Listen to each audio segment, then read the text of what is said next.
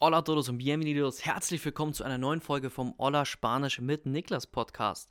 Mein Name ist Niklas auch Spanisch und hier lernst du Spanisch so zu lernen, wie es dir Spaß macht und ich zeige dir, wie Spanisch auch dein komplettes Leben verändern kann. Und in dieser Folge sprechen wir mal über das Hassthema aller Leute, die Spanisch lernen. Und zwar geht es um die Grammatik. Egal, ob es die Verben sind, wie der Indefinido funktioniert oder ob man den Subjuntivo lernt. Dieses Thema ist immer ein großes Problem bei vielen Leuten, die Spanisch lernen. Mich eingeschlossen. Ich hatte damit so lange Probleme. Ich weiß noch ganz genau, als mir meine Lehrerin damals in der Schule eine Übersicht mit allen Konjugationsformen gegeben hat. Also es war so eine Tabelle, da waren, sag ich mal, die zehn äh, am meist benutzten Verben in Spanisch und zwar in jeder Zeitform. Und da waren da 13 Spalten und ich dachte mir, wie soll ich das jemals in meinen Kopf bekommen? Das sind so viele, die sind alle so unterschiedlich, so komische Wörter auch. Aber mit der Zeit ging es dann und damit es bei dir auch leichter geht oder schneller geht, du nicht so viele Probleme mit dieser Thema oder sag mal mit diesem Bereich vom Spanischlernen hast, mache ich jetzt diese Podcast-Folge für dich, ja? Grob gesagt ist es, dass jedes Thema individuell ist, also dass man sich jedes Thema individuell angucken muss und auch jede Person anders ist. Also es gibt wirklich Leute, ich hatte auch Leute schon in meinem Programm, den habe ich ein 5-Minuten-Video von mir geschickt, wo ich das Thema erkläre, den zwei Übungen gegeben und die konnten das danach besser als manche Leute nach einem ganzen Monat. Andererseits ist es natürlich auch so, dass Leute beispielsweise das am besten lernen, indem sie die ganze Zeit, nehmen wir jetzt mal eine Zeitform, eine Vergangenheitszeitform, die ganze Zeit einfach einer Person zuhören, wie sie die in dieser Zeitform spricht. Andere müssen richtig viele Sätze übersetzen, andere müssen ganz eigene Texte damit schreiben. Also jeder ist da auch unterschiedlich und du musst da auch auf jeden Fall deine deinen eigenen Rhythmus finden, dein eigenes äh, Tempo und dein eigenes System dafür. Aber ich gebe dir hier ein bisschen allgemeines System oder eine allgemeine Struktur, die eigentlich jeder anwenden kann und die du dann einfach am besten für dich anpasst, je nachdem, was für ein Lerntyp du bist.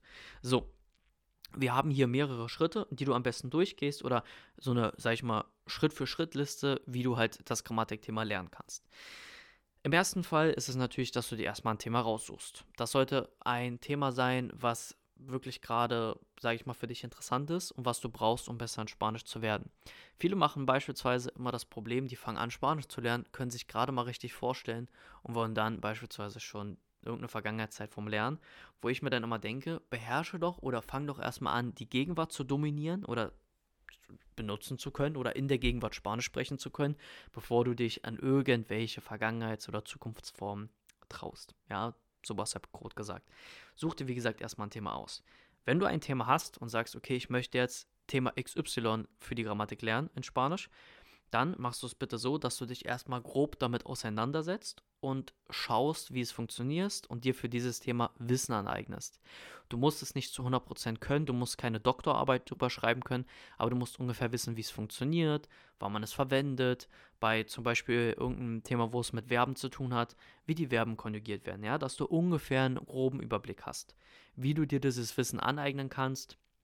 Ich sag mal, wenn du im Kurs bist, oder einen Lehrer irgendwie hast, dann kannst du der Person einfach sagen, hey, kannst du mir das erklären oder mit der Person drüber sprechen. Falls du jetzt aber komplett alleine lernst, was die meisten ja leider äh, machen müssen, also die haben, meisten haben ja leider niemanden zum Lernen oder niemanden, mit dem sie Spanisch lernen können, dann kannst du es einerseits so machen, dass du auf YouTube nach diesem Thema guckst, egal ob es jetzt deutschsprachig, englisch oder sogar spanischsprachig ist, wenn dein Hörverstehen schon gut genug ist, dass du dir durch YouTube-Videos das Wissen herholst. Da gibt es wirklich sehr, sehr viele gute Videos, sehr gute Erklärvideos. Dann kannst du natürlich auch allgemein das Internet ein bisschen durchforsten nach Internetseiten. Da gibt es auch einige, die du benutzen kannst, wo auch wirklich ganze Erklärungen dafür sind, ne? also auch wirklich richtig strukturiert. Und falls du schon eigene Spanischbücher hast, kannst du die natürlich nutzen, ja. Dann gibt es natürlich auch die Option, weil ich ja gerade schon YouTube und Internet allgemein ange angesprochen habe, mit TikTok und Instagram. Ich mache ja selbst auch sehr, sehr viel Content auf TikTok und Instagram, so diese Kurzvideos, ne, dieses ganze Format ist ja zurzeit sehr beliebt. Ich würde dir aber empfehlen, wenn du das Thema wirklich richtig lernen möchtest, dass du dir nicht nur so eine Videos anguckst, weil in 30 Sekunden oder in einem 30 Sekunden Kurzvideo kann man leider nicht so viel erklären wie in einem 5 oder 10 Minuten Video. Das ist was ganz anderes. Deswegen kannst du dir, du kannst dir natürlich diese ganzen Kurzvideos angucken, vor allem natürlich gerne von mir, ne? Nein, Spaß, aber du kannst dir natürlich diese ganzen Videos gerne angucken, aber bitte auch wenn du das Thema richtig lernen möchtest, dann längere Videos durch Internetseiten und wirklich Wissen aneignen. Weil oftmals fällt man dann so in die Schiene, dass man sich sagt, oh, ich lerne doch jetzt, ne? Ich gucke mir doch die Videos an. Obwohl du dann 30 Minuten auf TikTok hängst, ja, und in diesen 30 Minuten hättest du dir das Thema schon richtig angucken können. Aber wie gesagt, meiner Meinung nach die beste Variante ist immer, wenn du einen Kurs machst oder wenn du Lehrer hast, weil da kannst du die Lehrer einfach immer fragen. Zum Beispiel, wenn Leute aus meinem Programm mir schreiben, hey Niklas, kannst du mir noch mal kurz den Indefinido erklären? Dann mache ich dir eine 2 Minuten Sprachnachricht und dann wissen die das. Ja, so einfach kann das gehen. So, wenn du dir jetzt das Wissen angeeignet hast, dann machst du im nächsten Schritt bitte, dass du dir einen Lernzettel erstellst. Ja, einen Lernzettel, wo das ganze Thema nochmal zusammengefasst ist. Hier aber auch ganz wichtig, dass du den Lernzettel selbst erstellst. Also du kannst dir natürlich auch welche aus dem Internet oder sonst wo herholen als Inspiration. Aber es ist ganz, ganz wichtig, dass du den Lernzettel für dich selbst erstellst, weil du ja am besten weißt, wie du die Information aufschreibst oder du schreibst es ja so auf, wie du es verstanden hast. Und wenn du dann irgendwann später nochmal auf den Lernzettel guckst, kannst du es schneller wieder checken, weil es ja sind ja deine geschriebenen Worte. Was in diesem Lernzettel auf jeden Fall stehen sollte, ich lese dir jetzt mal ein Beispiel von einem Lernzettel vor, den einen meiner Schüler erstellt hat. Und zwar, dass du erstmal einen groben Überblick über das Thema machst, wann man es benutzt, was das ist oder was eigentlich dahinter steckt, weil oftmals ist es ja so, dass wenn man so Namen benutzt, so grammatikalische Namen, dass man nicht weiß, was dahinter steckt. Weil zum Beispiel für Leute, die noch nie eine Zeitform gelernt haben, wenn ich erzählen würde, wir lernen jetzt den Präterito indefinido, die wüssten nicht, was sie damit anfangen sollen. Aber wenn ich zum Beispiel sagen würde, das Präteritum oder die Vergangenheitsform, die einfache Vergangenheit, könnte man sich das schon viel besser merken. Ja, auf diesem Lernzettel bitte ganz oben die Übersicht über das Thema. Dann gibt es öfter Signalwörter, vor allem bei Zeitform. Also Signalwörter sind so, dass wenn du diese Wörter in einem Satz siehst, dass man wahrscheinlich jetzt diese Zeitform oder das Grammatikthema verwendet. Das ist auch immer ganz, ganz wichtig. Dann als nächstes bitte, wie das Thema oder wie, genau, wie das Grammatikthema gebildet wird. Jetzt bleiben wir mal bei dem Indefinido, weil darüber geht auch das, der Lernzettel von äh, meinem Schüler.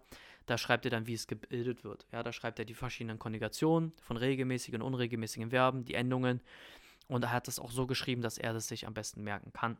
Dann hat er noch Beispiele mit den Signalwörtern geschrieben oder allgemein Be Praxisbeispiele, halt Sätze direkt, damit er auch sehen kann, okay, wie sieht das Ganze in der Praxis aus. Dass er jetzt nicht nur eine Übersicht Signalwörter und irgendwelche Konjugationen hat, sondern auch richtig geschriebene Sätze, damit er weiß, wie das Ganze aufgebaut ist oder halt noch einen besseren Überblick hat und dass, wenn er raufschaut, direkt sehen kann, ach, so war das nochmal. Du kannst äh, diese PDF auch gerne haben, also diesen Lernzettel. Ich meinte ja auch gerade, du kannst dir auch Lernzettel herholen als Inspiration. Wenn du magst, kann ich dir den kostenlos zuschicken. Schreib mir da mal einfach bitte eine private Nachricht auf Instagram dafür. Einfach sagst, ja, ich habe gerade hier deinen Podcast zur Grammatik gehört, ich wollte äh, den Lernzettel zum Indefinido haben, dann kann ich dir den gerne zuschicken. So, dann, wenn du den Lernplan erstellt hast, dann machst du bitte noch kleinere Übungen dazu oder machst noch weitere Übungen und wirst ein bisschen sicherer an dem Thema. Also du merkst, du gehst direkt in die Anwendung. Ja, du versuchst so wenig Zeit wie möglich in der Theorie zu verbringen und so schnell es geht in die Anwendung, in die Praxis zu gehen. Und wenn du kleinere Übungen gemacht hast und wenn du dich ein bisschen damit auseinandergesetzt hast, dann, das kann man jetzt nicht an einem zeitlichen Aspekt festmachen, weil wie gesagt, es gibt Leute, die lernen in einem Tag so viel wie Leute, die in einer Woche lernen. Deswegen da bitte einfach für dich festmachen, ähm, ob du es jetzt schon relativ, ob du dich gut damit auseinandergesetzt hast oder nicht. Also da sei bitte ehrlich zu dir und schätze es selber ein. Aber wenn es so ist, dann wird es Zeit, dass du das Ganze in ein Ampelsystem einordnest. Ampelsystem bedeutet, na, ne, die Ampel, wir haben ja grün, darüber gelb und dann rot. Genau. Ja. Und dass du bitte jedes Thema oder jetzt halt das aktive Thema, was du lernst, in eine dieser Kategorien einordnest. Grün wäre, wenn du das Thema wirklich gut verstanden hast, vielleicht irgendwann nochmal eine kleine Wiederholung machst, aber sonst das Thema drauf hast. Gelb ist, dass du dir noch nicht so sicher bist, noch weitere Übungen machen möchtest und dann schaust, ob es eher in die grüne oder in die rote Richtung geht. Denn wenn das Thema rot ist, dann bist du ehrlich zu dir und sagst, hey, ich habe das Thema noch nicht wirklich verstanden, ich muss es mir nochmal angucken. Das ist auf jeden Fall noch oder bleibt auf jeden Fall noch in der Liste der un, äh, ungelernten, ungeübten Themen. Da bringt es natürlich auch nur was, wenn du selbst ehrlich zu dir bist. Wenn du alles als grün markierst, aber nicht richtig reden kannst, dann verarschst du dich nur selber am Ende des Tages. Deswegen bitte ehrlich zu dir sein und das kannst du auch mit allen Themen machen. Ja, also wenn du irgendwie mal 15 Themen gelernt hast, dann wirst du da eine schöne Ampel bei dir in der Liste haben. Und dann weißt du aber ganz genau, wenn du mal wiederholst oder nochmal so die älteren Themen aufhören willst, was du alles machen musst. Du weißt zum Beispiel die grünen Themen, die guckst du dir vielleicht kurz an, machst eine Übung fertig. Bei den gelben Themen lernst du nochmal ein bisschen mehr. Und die roten Themen, die guckst du dir wirklich nochmal entspannt an, nimmst dir Zeit dafür, erstellst vielleicht nochmal einen neuen Lernzettel ja, du das Thema vielleicht falsch aufgenommen hast und gehst es dann nochmal durch. Weil so kannst du wirklich langfristig und nachhaltig Spanisch lernen. Du möchtest ja nicht einfach nur schnell, schnell, schnell alles mal durchmachen, sondern du möchtest ja wirklich, wenn du mal ein Thema lernst, es auch aktiv jedes Mal anwenden können, wie mit Vokabeln. Du willst sie immer aus deinem Kopf abrufen können. So, ja, das Ampelsystem, super, kannst du gerne übernehmen. Dann noch als Bonus ein paar Sachen. Wenn du Grammatik lernst, würde ich dir immer empfehlen, dass du die auch mit Vokabeln kombinierst. Also ich mache äh, Grammatikthemen immer prinzipiell gerne mit Vokabelthemen in, als Kombination, weil du schlägst einfach zwei Fliegen mit einer Klappe. Ja, zum Beispiel, wenn du dir die Possessivpronomen anguckst, also so mein, dein, unsere, eure und so weiter, also me, tu, su, nuestro und sowas, dann kannst du das gerne mit den Familienmitgliedern zusammen kombinieren, dass du beides gemeinsam lernst. Da musst du nicht einmal Grammatik lernen und einmal Vokabeln, sondern du lernst beides zusammen. Plus, Du lernst die Vokabeln direkt in der Praxis. Auch einer meiner lieb besten Tipps fürs Vokabellernen. Mach direkt Praxis, mach Übungen damit. Du wirst, wenn du mal 50 Sätze mit den Vokabeln zu Familienmitgliedern schreibst, wirst du mehr lernen, als wenn du dir 7000 Karteikarten machst. Ja, also ist mein, meine Meinung dazu. Jeder lernt natürlich anders. So. Dann kannst du noch machen, dass du diese Themen nach zwei bis drei Wochen wiederholst. Dass du halt wirklich ähm, dir die Lernzettel beispielsweise ausdruckst und in einen Hefter abheftest oder auf deinem Computer in einem Ordner irgendwo hast, übersichtlich und nach zwei bis drei Wochen dir den Lernzettel nochmal durchgehst und das Thema aufholst. Vor allem am Anfang macht es Sinn, das immer nochmal zu wiederholen, dass es nicht in Vergessenheit gerät. Ja, dass du es immer wieder wiederholst und auch aktiv in deinem Kopf bleibt. Und du kannst auch gerne machen, dass wenn du mal so drei, vier, fünf Themen gelernt hast, du für dich eine Prüfung oder so einen Test erstellst. Also die Themen können die nach Größe sein, zum Beispiel für eine Indefinite oder eine Zeitform, kannst du es dann auch schon nach einem Thema, nach de nur der Zeitform machen. Aber bei kleineren Themen, die kannst du dann in der einen Test oder in dem, genau in der einen Prüfung oder in dem Test kombinieren. Und da erstellst du dir dann einfach ein paar Aufgaben oder suchst vielleicht mal nach dem Internet, bestimmt äh, im Internet, da gibt es bestimmt auch vorgefertigte Tests äh, für die Themen. Und dann machst du einfach mal einen Test, um dich halt nochmal wirklich auf die Probe zu stellen, um zu gucken, wie gut du da jetzt daran bist. Also für alle Leute, die auch heutzutage schon KI, AI und sowas benutzen, ihr könnt euch auch mit ChatGPT und sowas alles, könnt ihr euch so einen Test erstellen. Also das ist wirklich alles heutzutage super, super einfach. Könnt ihr sehr, sehr gerne machen. Ja, ihr seht viele, viele Möglichkeiten. Bestimmt hast du jetzt auch vieles äh, zum ersten Mal, auch ein bisschen anders. Also das ist sozusagen meine Devise, wie ich an die Grammatikthemen rangehe. Also so eigentlich eins zu eins mache ich das auch mit meinen Schülern im Unterricht. Und äh, durch diese Methoden können es Leute schaffen, in beispielsweise vier Monaten Spanisch lernen, schon die erste Vergangenheitszeitform zu lernen. Oder halt auch manchmal schon in einem Monat Sprachnachrichten von zwei, drei Minuten über die Tagesplanung zu machen. Also es ist wirklich alles viel einfacher, als man denkt, vom Lernen her. Zeit reinstecken muss man immer es kommt nicht, von nichts kommt nichts, ja. Wenn du auch ein Thema leicht verstanden hast, kommt es natürlich darauf an, wie viel du übst, damit du es wirklich in deinem Kopf verankerst. Das war's zu dieser Podcast-Folge zum Thema, wie du die Grammatik, das Hassthema aller Spanischlernenden meistern kannst oder damit weniger Probleme hast. Ich hoffe natürlich, dir hat diese Podcast-Folge geholfen und auch gefallen. Lass gerne eine positive Bewertung da. Sonst hören wir uns in der nächsten. Adios y hasta luego.